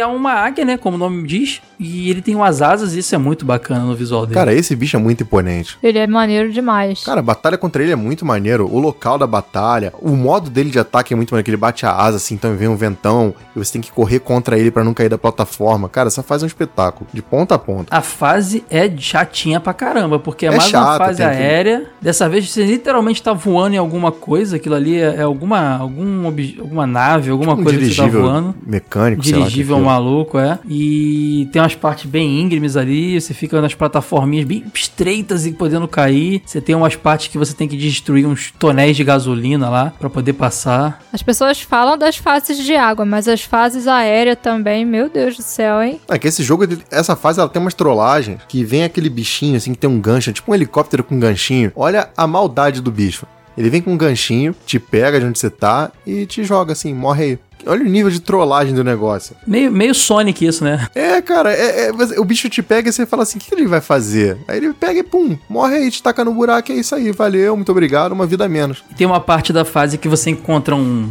tonel de gasolina que você destrói e lá tem mais uma cápsula do Dr. Light, onde você ganha dessa vez o capacete que te dá capacidade de quebrar alguns blocos, né? É, você vira o Mario. Na cabeçada, aí você pulou e ele quebra os blocos. Aí vai ser bem útil mais pra frente no jogo. E aí você vai enfrentar o propriamente dito o Storm Eagle. Ele, pra variar, tá voando, né? E ele tem um lance muito chato que é ficar batendo as asas e fazendo você voar, ser, arremessado pra fora do. Voar não, mas ser empurrado pra fora do dirigível que você está, o que é um porre isso. Sim, muito chato também. Aquele golpe que ele vai, sai da tela e volta a toda velocidade. Ah, é, Quando dando ele vem com rasante, rasante, né? né? É bonito Pô. aquilo. É, É, nossa, aquilo é muito chato. É. Mas você resolve com, com o Cam- Chameleon Sting lá que você pegou do, do anterior, né? Cara, mas o tiro que você ganha desse chefe, ele é muito maneiro, que é aquele rajadão de vento assim grandão. É. Muito legal, cara. Storm, Storm Tornado, né? É um, tipo um cilindrão que sai de, de ar, né? Bem, bem, bem comprido, É. assim. Pode crer. E pra finalizar, você tem lá, pra finalizar entre aspas, né? O Flame Mamute, que é outro que tem um visual muito legal lá, o mamutão orelhudo lá, o Dumbo.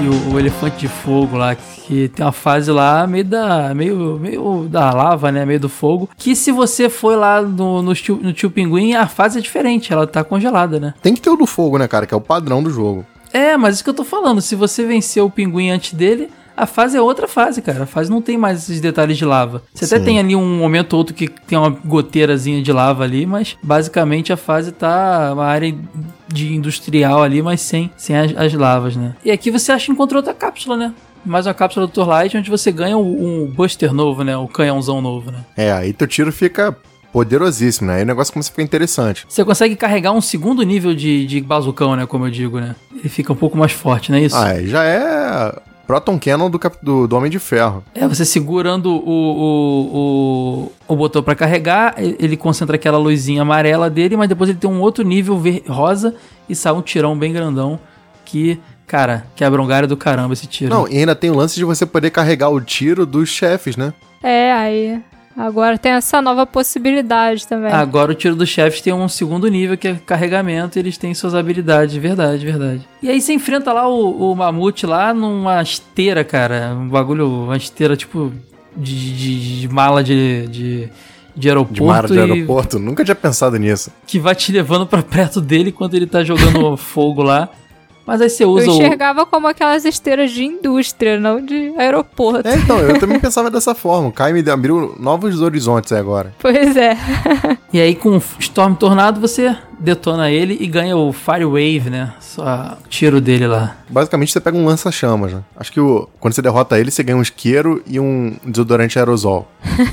Não façam isso em casa, crianças. Mas aí depois de que você vence ele, apare você aparece numa área lá, o, o Zero vem falar com você e você vai pra Fortaleza do Sigma, né? Mas antes, no decorrer das fases, você além do, das partes de armaduras, você podia ter pego também os Heart Tanks e os Sub Tanks, né? Os Heart Tanks são aqueles corações que aumentam seu, seu, seu sangue, né? E os Sub Tanks são os itens que ficam, são quatro no total, ficam no seu menu lá no Start. E aí você consegue é, encher de sangue é quase como um, um tanquezinho para você recarregar seu sangue também quando você precisar, sua energia. Então se tá no momento ali de dificuldade, você dá, vai lá pro menuzinho, usa um desses e carrega ali e tal. É, porque o lance da, do Heart Tank é que a, armadura, a, a tua barra de energia ela começa pequenininha, né? Uhum. E aí conforme você vai pegando, ela vai aumentando. Porque senão você morre com meia dúzia de tirinhos. No final do jogo não, você tá com a barra grande, você sobrevive mais tempo.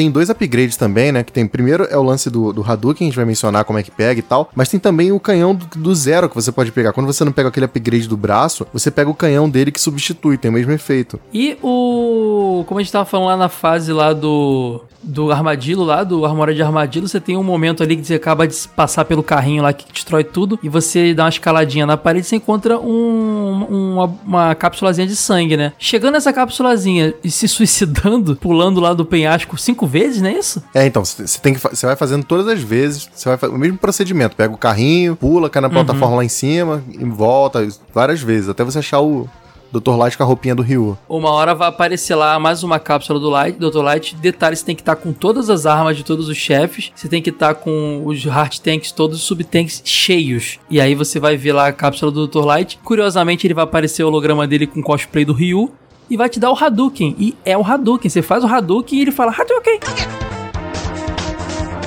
É, ele fala com a vozinha feia, você tem um é Worms falando, né? do Hadouken.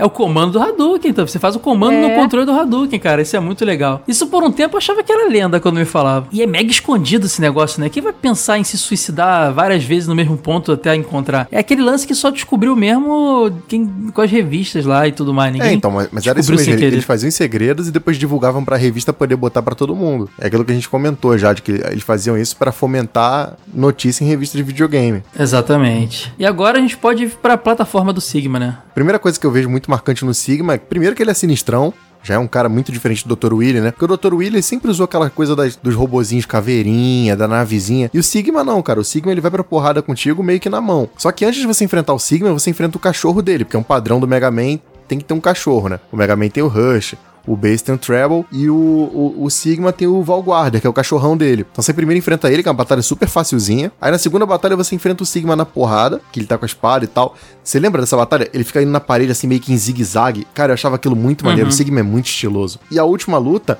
é quando eles se fundem e fazem um cachorro gigante. Lembra dessa luta também que você tinha que subir na mão do cachorro e tal para lutar, para dar uns tiros nele? Sim, antes é, acabou não falando também, você tem uma hora que você enfrenta o Viri de novo, né? É, que ele tá com o Zero, o Zero sequestrado lá, é, mas é como se fosse um subchefezinho na, lá, na, lá na plataforma do Sigma, né? A plataforma do Sigma o que? Ela é, base, ela é dividida em três fases, é isso? Não, são, é mais de uma, é mais de uma. Porque você, numa delas você enfrenta um chefe e depois você vai enfrentando todos os outros de novo, que é padrão do Mega Man também, você tem que enfrentar todos os chefes de novo. E uhum. elas têm subchefes. Tem a aranha gigante que fica num trilho. Tem aquele chefe que tem, tem os olhos e fica abrindo e fechando um portão. Eu não lembro o nome dele agora. Ah, ele é gigantão, pode crer. É, cara, uma, uma cabeção. A sala assim. é o assim. chefe, né? A sala é o chefe. Sim, que, que vai ele fechando. Ele tinha um olho né? vermelho, azul e verde. Aí abria, fechava um portão. Não sei como é que é o nome daquele bicho. Quando chega nesse momento do jogo, é difícil pra caramba, Ed. Essa, essa, essa, essa base do Sigma não é mole, não, cara. Tem que enfrentar todo mundo de novo e tal. Agora, o, o que ajuda é o fato do Hadouken ser quase indestrutível, né? Ah, mas é Quer é porque dizer, assim. Ser mas né? você pegou o Hadouken na primeira vez que você jogou? Eu fui saber do Hadouken não, muito e muito tempo depois. E outro lance do Hadouken é que você tem que estar com a energia cheia para usar. Se tomou um tiro, você não consegue usar mais. Ah, é verdade. Mas também ele detona o chefão, né? Com, é um tiro um só. Tiro você... Só o Vili que eu acho que não morre com, com um tiro só. É o Golden Gun do 007 GoldenEye. Sim, pura apelação. um, tiro, um tiro mata. Mas então, você falou da fusão no final, o cachorrão lá é tenso mesmo do Sigma, que também toma a sala toda ele, né? É, é, eu acho muito bonito, assim, muito imponente o chefão que ocupa a sala inteira, mas é muito facinho. Você acha ele fácil? Eu- cara, eu tenho, eu tenho que rejogar esse jogo. Ah, eu acho ele fácil. Eu acho Eu que... acho todo o Sigma difícil pra caramba. Ah, não sei. É porque é, é meio repeteco, assim. Na primeira vez você vai apanhar muito, mas depois você pega o padrão, é Uhum. tranquilo. O próprio Sigma, aquela parte dele na luta na parede, puta, aquele é muito facinho. É que muitas vezes esses chefes de jogos antigos, eles não eram tão difíceis, só que a pressão de você estar no chefe tornava eles mais difíceis do que eles, do que Às eles vezes realmente com, eram. com pouco sangue já, né? É, assim, você sempre chegava lá É. todo estropiado e tal, chegava com um pouco subtank pra encher e tudo mais. Aí pode ser que ficasse mais difícil. Mas ele tem. é, Era um padrão meio repetitivo, né? Ele ficava pulando pra cima de você em zigue-zague, você descia, dava um tiro e tal. Não era difícil. Na primeira vez, com certeza, depois não. Aí depois você tem mais um clichê do Mega Man, que é você num lugar alto, né? Você aparece num penhascozinho enquanto os letreiros sobem do seu lado. Você fica ali em pé olhando os letreiros subindo. O letreiro não, né? A história, a conclusão da história, né? Se passando. E aí você acabou de zerar o Mega Man X Super Nintendo. Tem lá o seu Thanks to Play e tudo mais. Mostra lá os chefões, quem produziu e tudo mais. O básico de fim de jogo, né? E acabou o Mega Man.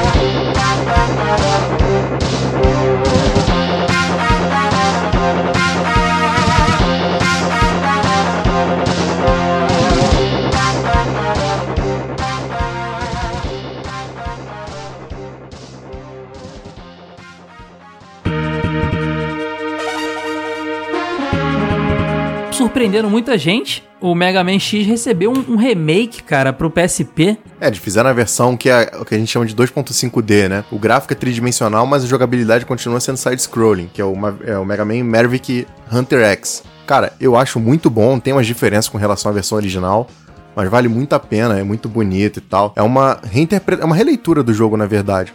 E aliás, também não é a única releitura, porque tem uma versão, Caio, não sei se essa você já viu, que se eu não me engano é pra iOS, que eles refizeram o jogo com um gráfico meio cartunzão e tal, também é muito bacana, vale a pena conferir. Essa, do- essa do iOS que você falou, ela é praticamente o jogo original, só que como se tivesse com filtro pra corrigir o pixel e transformar em.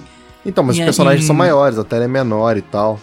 Dá uma diferenciada sim, no sim, jogo, mas, fica mas meio é, é basicamente o jogo original, só que em vez de você ter pixel art, são linhas retas e tudo mais. Interessante, cara, muito bacana. Não É muito bonitinha conhecia. essa versão. Só tem pra iOS mesmo, será, cara? É, parece que sim. É, que eu saiba essa versão Legal, só pra cara. iOS. Acho ela bem bonitinha. É bem bonitinha mesmo. É, você tem um, meio que um zoom no jogo, né? Porque você tem uma tela menor e tal, mas você não tem aquela profundidade do original. Mas é bem bacana. Mas falando um pouquinho do, Ma- no, no Maverick Hunter X aí, cara. É, eu gosto muito, muita gente critica, mas eu gosto muito também das releituras das músicas e tal. Eu acho que pra galera aí que tem um PSP aí, que tá buscando uma coisa legal pra jogar, eu recomendo demais, cara. Eu acho que você tem que jogar depois de jogar o original e fazer o comparativo Sim, com certeza. porque o original ainda é a experiência verdadeira do jogo. Mas o legal do, do dele é que ele veio junto com outro jogo do Mega Man também, que também é um remakezinho, né? Só que da, da série original também PSP, não foi? Do primeiro, do primeiro. É. Powered Up, é, que tem até uma Que capinha faz a versão bonitinha meio pra caramba. e tal, Mega Man mais É, SD de- bonitinho e tal. É muito legal essa versão. Cara, o PSP é um portátil maravilhoso. Ele tem muita coisa legal que ficou meio que escondida, né? Diferente do Maverick Hunter X, que tem, tem a mesma pegada mais séria, até tu ver na capa do jogo, esse Powered Up aí, ele, ele é muito bonitinho, cara. Ô Mega Man bonitinho esse aí. Tem a pegada meio, sei lá, carinha de Kirby ali, é, meio cartunzinho, meio fofinho e tal. É, Nem é, tem cara de coisa É da Sony. chibi, né, que fala. É, Isso, Chibi, exatamente. é SD, né? SD, cabeçudinho e tal. É, me amarro, cara. Saíram meio que juntos ali, mesmo projeto ali de, de, de remake ali, bem, bem bacana. Tem um CD de remixes do jogo que foi lançado mais ou menos da época que se chama Rockman X. Alf Laila. E ele segue uma, uma linha meio jazz fusion assim, eu acho muito interessante, muito bacaninha. Vale a pena ouvir.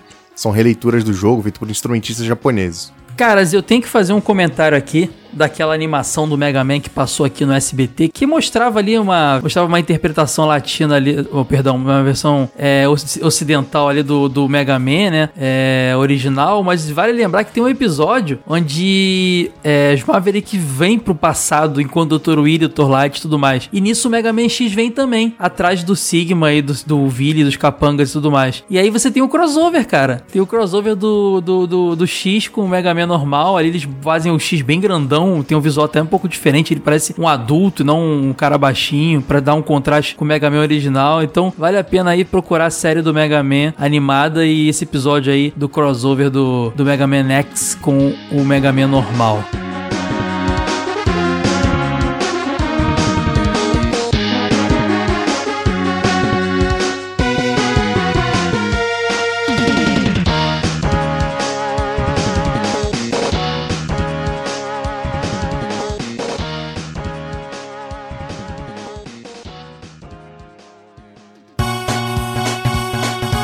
Então vamos pro nosso bloquinho de leituras de revistas de videogame antigas, aquela parte maravilhosa do nosso podcast que a gente pega poeira e fica com alergia. Eu separei aqui duas revistas que eu gosto muito, que falam sobre Mega Man. A primeira é a Ação Games número 52, tem o Mega Man X na capa. Muito bonita, adoro essa capa. Tem Mega Man X, Art of Fighting e tal. E a segunda revista é uma Game Power, mas bem antiguinha mesmo, lá das primeiras, é a Game Power número 15, que também tem o Mega Man na capa, mas ele tem tipo uma máscara no rosto que eu nunca entendi muito bem, mas eu acho super linda essa revista. Sim, ele tem uma máscara parecida com a do Destruidor, né? Do Tartarugas Ninja. Você viu o Destruidor? Eu lembrava do Sub-Zero. é tipo um Baby Sub-Zero pra mim. É, porque é azulzinho, né? Parece mesmo. É, mal bonitinho.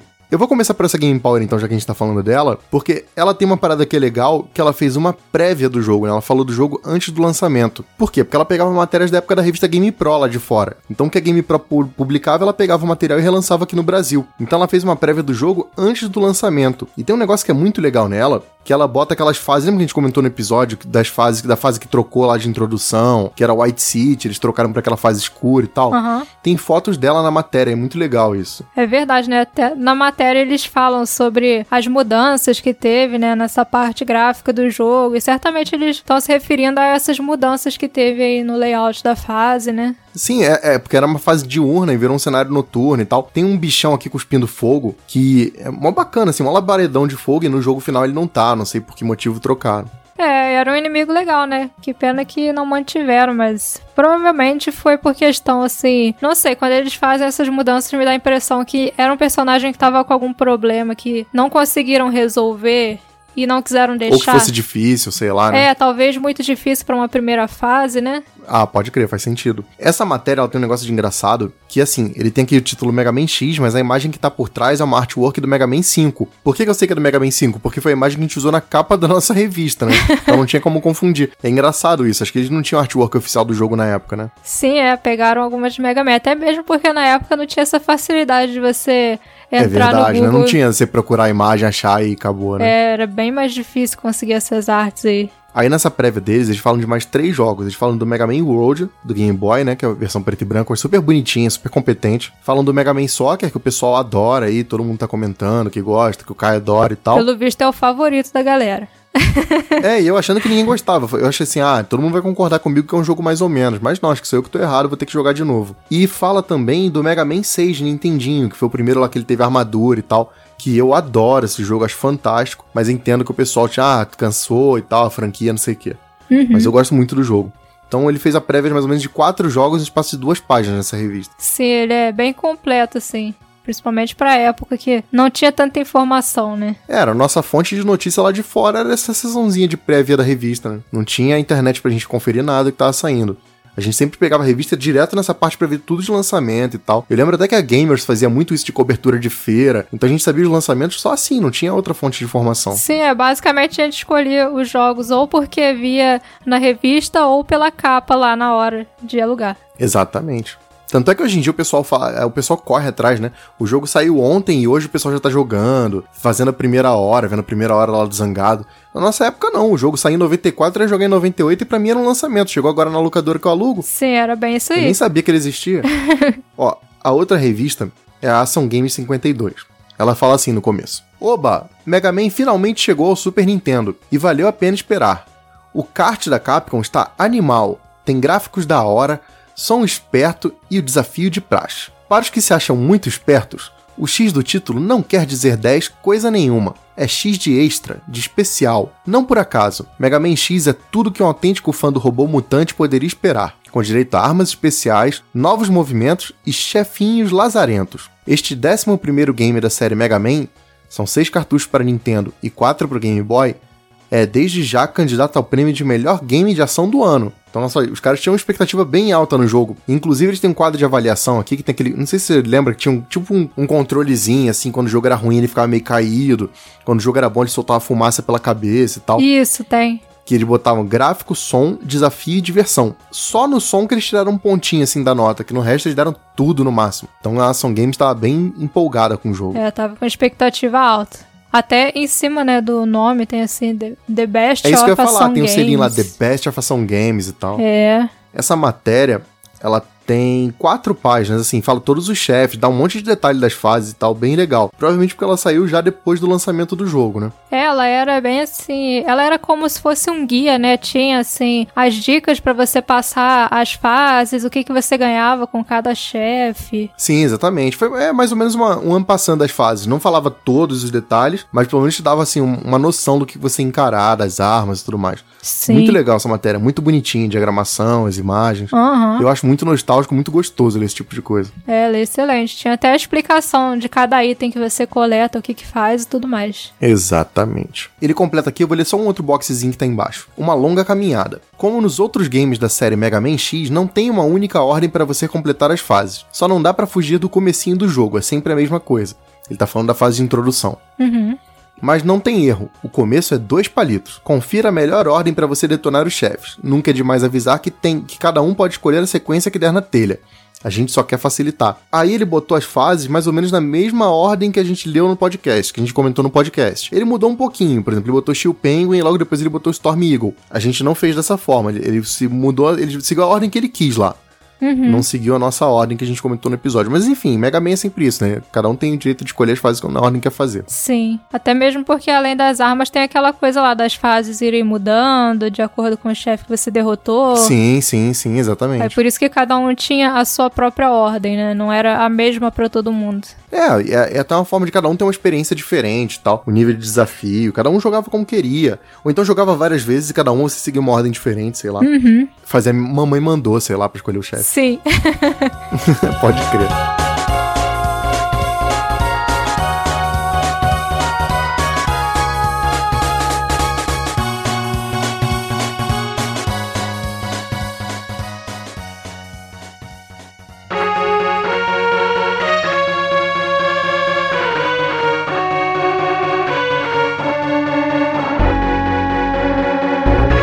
Vocês gostaram desse episódio e querem ver a gente falar de mais é, algum jogo do Mega Man X, mandem, mandem e-mails, comentários. A série clássica também a gente tem que falar um dia, só que acho que nesse momento o ideal é vocês comprarem a revista Jogo É, Velho número não. 2 aí. Compra lá, lojadovelho.com.br. Que tá bacana, cara, tá completo, tá, tá bonito o negócio. Tem vídeo no YouTube também sobre Mega Man, tem textos no site. Eu vou fazer o seguinte, nesse post aqui desse episódio eu tô linkando todo o conteúdo de Mega Man que a gente tem no Jogo Velho. Então é só ir nesse post aqui lá no site jogovelho.com.br. Você vai ter link pra comprar a revista, vai ter link pra baixar a revista online que é gratuita. Você vai ter link pro vídeo que tiver de Mega Man, pra texto que tiver de Mega Man e coisa que a gente mencionou aqui. Então assim, é Mega Man Ó, Emílio, Mega Man na veia, hein, Emílio? Não tem do que reclamar esse mês, hein? Tá aí, Mega Man até, até ficar bêbado de Mega Man aí. Também não se esqueçam de avaliar a gente lá no iTunes para que a gente possa ficar bem lá no ranking. Isso incentiva muita gente a continuar produzindo, fazendo novos podcasts para vocês. E também compartilhem com os amigos aí nas redes sociais, no Facebook, no Twitter. Isso é uma coisa que vocês podem fazer rapidinho e ajuda pra caramba a Pra gente. caramba. Valeu. Tchau! Até a próxima.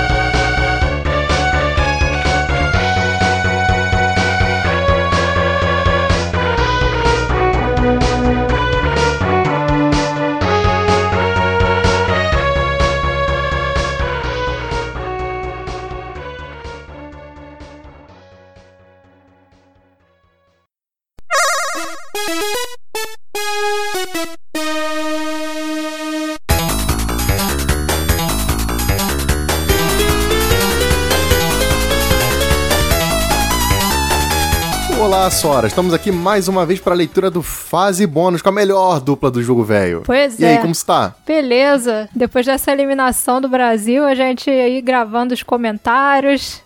E justamente. Você acha que a gente foi, foi o pé frio do negócio? Ah, acho que não, hein? Acho que não. Eu fiquei, eu fiquei, fiquei com esse- peso na consciência. Putz, será que a culpa é minha? Mas eu não fiz nada demais. Eu, eu exaltei a Copa, torci pra ah, caramba. não. Tanta gente fazendo coisa de Copa aí e falar que foi a gente é demais, hein? Pois é. Ó, sabe quem também torceu muito na Copa e apoiou o jogo velho? Ah, O Arthur Nascimento e o Bruno Kess, que são dois caras muito bacanas que apoiam a gente lá no apoia.se barra jogo velho. Então quem quiser apoiar a gente lá é só acessar, ver as nossas metas e recompensas. Vai ajudar muito o nosso projeto, qualquer valor que você puder doar, ajuda a gente a produzir mais revista, mais podcast, mais vídeo, texto, tudo. Enfim. isso aí. O que mais a gente tem de recado pra dar? E pessoal, quem gostou da nossa revista aí, Jogo Velho número 2 sobre Mega Man, falamos dos primeiros jogos. E vai ter também a revista digital que vai falar do Mega Man 7 a 10, para quem quer saber mais sobre os jogos, quer mais conteúdo, ou seja, tem coisa pra caramba de Mega Man essa semana aí no jogo velho. Cara, eu adoro Mega Man, mas eu confesso que já tô ficando um pouco cansado de viver essa vida de Emílio, de fanático por Mega Man. Cara, a gente fez uma revista impressa, grande, foi muita pesquisa. A gente fez uma revista digital, completando todo o material. Aí me vem o Caio e fala assim: vamos fazer um podcast de Mega Man X? Eu falei, mas não tem Mega Man suficiente? Ele falou: não, nunca é o suficiente. A gente acabou de gravar um podcast de Mega Man X, eu falei, eu não quero ver Mega Man X nunca mais na minha vida, nem X, nem nenhum outro. A gente olha cachorro Enfim. na rua já vê vermelho já. Pode crer. Enfim, depois dessa overdose de Mega Man, vai sair a revista digital essa semana, muito bacana. Não tem só Mega Man na revista, claro, mas boa parte dela é dedicada aos jogos mais novos da série, desde Mega Man 7 lá de Super Nintendo, que é o meu favorito, até o Mega Man 10, que saiu para computador, para Wii, por aí vai. E a gente fez uma préviazinha do Mega Man 11 com algumas informações que a gente conseguiu coletar nesse meio tempo. Então tá bem bacana, bem similar à diagramação da revista, tudo, é o mesmo projeto, claro, é a mesma galera fazendo. Se você gostou da revista impressa, pega essa digital gratuita, vai estar disponível no site essa semana ainda. Semana do lançamento do podcast. Pois é, vale a pena ler, porque mesmo se você entende pra caramba de Mega Man, quem sabe não tem aquela curiosidade que você não conhecia. Tem bastante coisa legal aí. É, é sempre, é sempre uma viagem no tempo, né? Mesmo que você conheça, assim é bom, você vê, bate aquela nostalgia, de repente dá aquela vontade de jogar e tal. Pelo menos é assim que funciona pra Sim, mim. é. Eu pego uma revista, dou uma folhada, putz, quero jogar, volta tudo. Verdade, ver falando daqueles chefes assim, a gente lembra, fala, poxa, bem que eu podia testar minhas habilidades de novo pra ver como é que tá. É, pode crer, né? Tipo, será que agora eu tô, sou no nível speedrun? Será que eu esqueci tudo? Sim.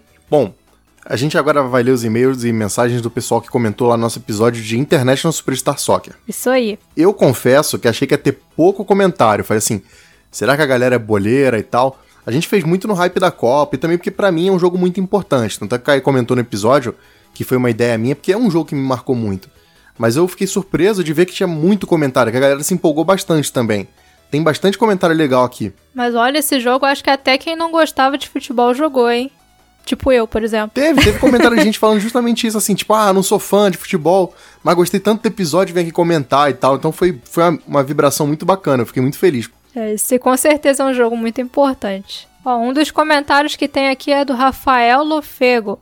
Olá, seus velhos, tudo beleza? Eu gosto muito de jogos de futebol e vocês citaram talvez o meu favorito, o International Superstar Soccer, Deluxe, Au, au. claro.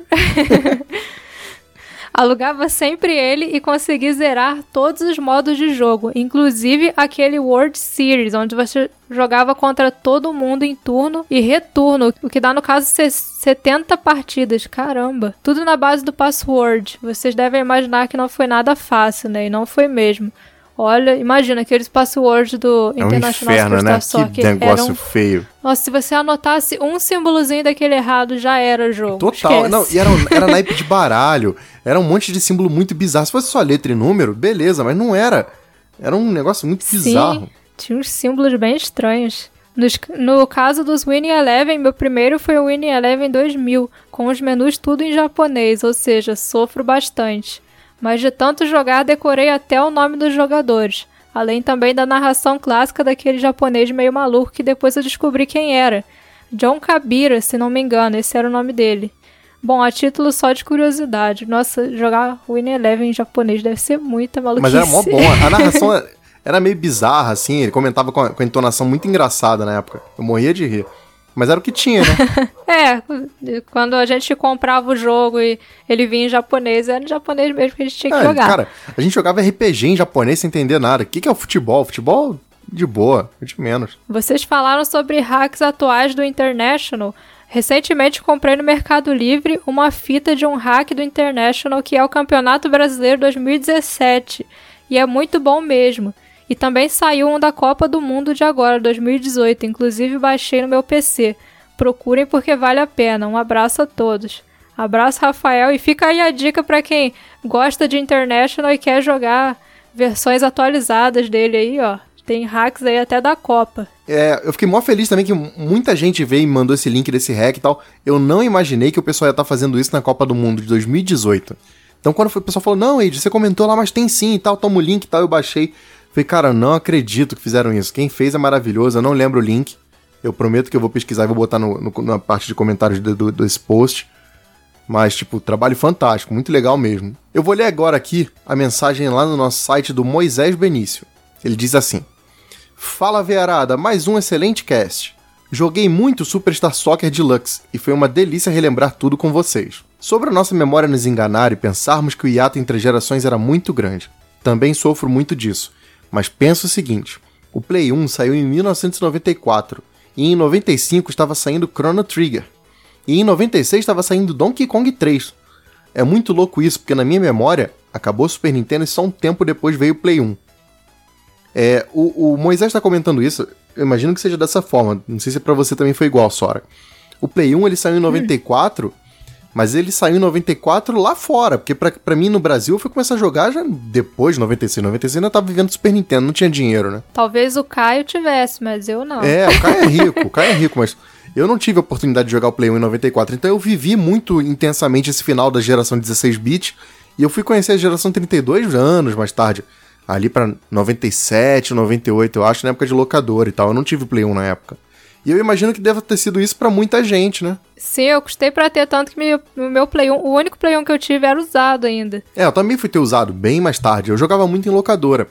Então, a gente não sentiu esse delay. Pode ser que o pessoal lá de fora tenha estranhado mesmo ter a geração 8-bit, a 16 e a 32 com o jogo lançando ao mesmo tempo. Muito curioso isso. Inclusive, ele complementa aqui no e-mail. Ele fala assim: agora para explodir a cabeça. Em 1994, estava saindo o Play 1, Super Metroid e Mega Man 6. Três gerações convivendo juntas no mesmo ano. Ou seja, o Mega Man 6, que é de Nintendinho, o Super Metroid do Super Nintendo e o Play 1, o videogame, o console da Sony, o primeiro. Então, são três pancadas assim no mesmo ano, de três gerações completamente diferentes, né? É, se a pessoa não tinha todos, ela devia ficar assim, caramba, qual que eu compro? Não, mas é só o Caio que podia ficar assim porque ele tinha dinheiro, né? Se é, a pessoa pensa em qual videogame ela vai comprar, que ela quer todos os lançamentos e fica pensando, né? Que videogames você tinha em 94? Você lembra? Ah, não vou lembrar. Em 94 eu tinha. Quando, deixa eu pensar aqui. Eu, se eu não me engano, eu tava passando do Nintendinho pro Super Nintendo. 94, eu já não tinha mais o Master, porque minha mãe era daquelas que tinha mania de ah, você ganhou um videogame novo, tem que dar o mais antigo pra, pro seu primo, pra não sei quem, pro menino na rua. Então, eu, eu tinha ainda o Mega Drive e o Super Nintendo. Eu não, não- nem sonhava em ter PlayStation 1. Passou longe de mim isso aí no- naquela época. Nossa, Play 1 só fui ter lá pra 2000. Eu também, fui, demorei pra ter pra caramba. Comprei um todo zoado. Eu lembro que eu comprei um que ele já veio do cara tendo que ficar de cabeça pra baixo pra jogar. Ah, é, tinha esse macete aí. Pois é. Bom, Moisés, brigadão pela mensagem. Abração pra você, rapaz. Abraço, Moisés. E outro comentário aqui no nosso site é do Alexander Nerdmaster. Minha primeira jogatina de futebol virtual foi no telejogo da Filco. Sim, sou velho pra carvalho. Caramba. Depois vieram os três quadrados do Atari chutando outro quadrado, tipo a bola do É Kiko. a bola quadrada. Sim.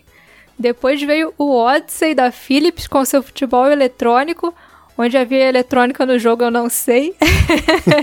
e depois veio o magnífico Mega Man Soccer do Super Que ele botou em Nintendo. caixa alta. Tive um Turbo Game, mas não joguei futebol dele. Daí pra frente, nunca mais joguei outro jogo de futebol num videogame.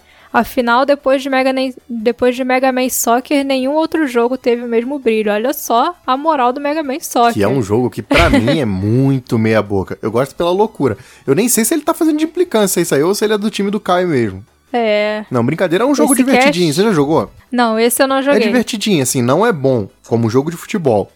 Mas como loucura de Mega Man, passa, vai, passa. Se a pessoa quer jogar alguma coisa pra rir mais do que pra se divertir, é bem nessa vibe aí mesmo. É bem nessa vibe aí mesmo. Esse cast de Internacional Super Soc- International Superstar Soccer Deluxe foi sensacional. Parabéns a todos. Muito obrigada, Alexandre. Abração. Valeu, Ale, abração. E agora eu vou ler a mensagem do Thiago Ramos Melo. Bom amigos do Jogo Velho.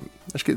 Não, é bem amigos. Ele fez a introdução meio Galvão Bueno. Bem amigos do Jogo Velho, estamos aqui reunidos para comentar mais um grande jogo que lotou locadoras e foi uma febre nos anos 90.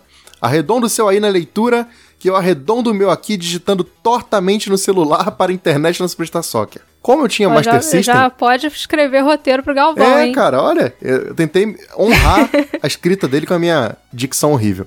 Desculpa, Thiago. Ele completa aqui. Como eu tinha o Master System, só jogava aqueles futebols de tela lá de cima, como o jogo da Copa de 94 e 90. O Super Futebol 2 e com o mascote mais escroto do mundo. Aí ele botou aqui, hashtag sou mais canarinho pistola. Cara, eu tô junto contigo. eu só não tô mais canarinho pistola ainda porque eu tô um pouco triste porque o Brasil foi eliminado. Enfim. É. Aí ele falou aqui: ao me deparar com o International Superstar Soccer no Super Nintendo, foi algo diferente e a alegria de um lado pro outro todo dia na locadora com amigos. As versões do Campeonato Brasileiro eram bem, bem toscas, mas eram bom, era bom jogar com grandes times como o glorioso Criciúma, Bragantino e Paysandu.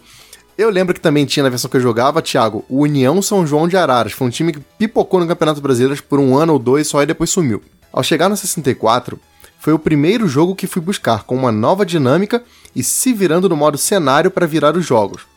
Sem contar que joguei a versão japonesa, o Perfect Striker, tanto de seleções quanto do J-League. Minha paixão por futebol japonês é maior. Olha aí, um amante de futebol japonês, isso é raro. É verdade. Bem, somente isso e agora tem que fazer a sequência pro PES. Opa, Win Eleven. Pode colocar os acréscimos e até o segundo tempo. Será que a gente vai fazer um episódio de Win Eleven?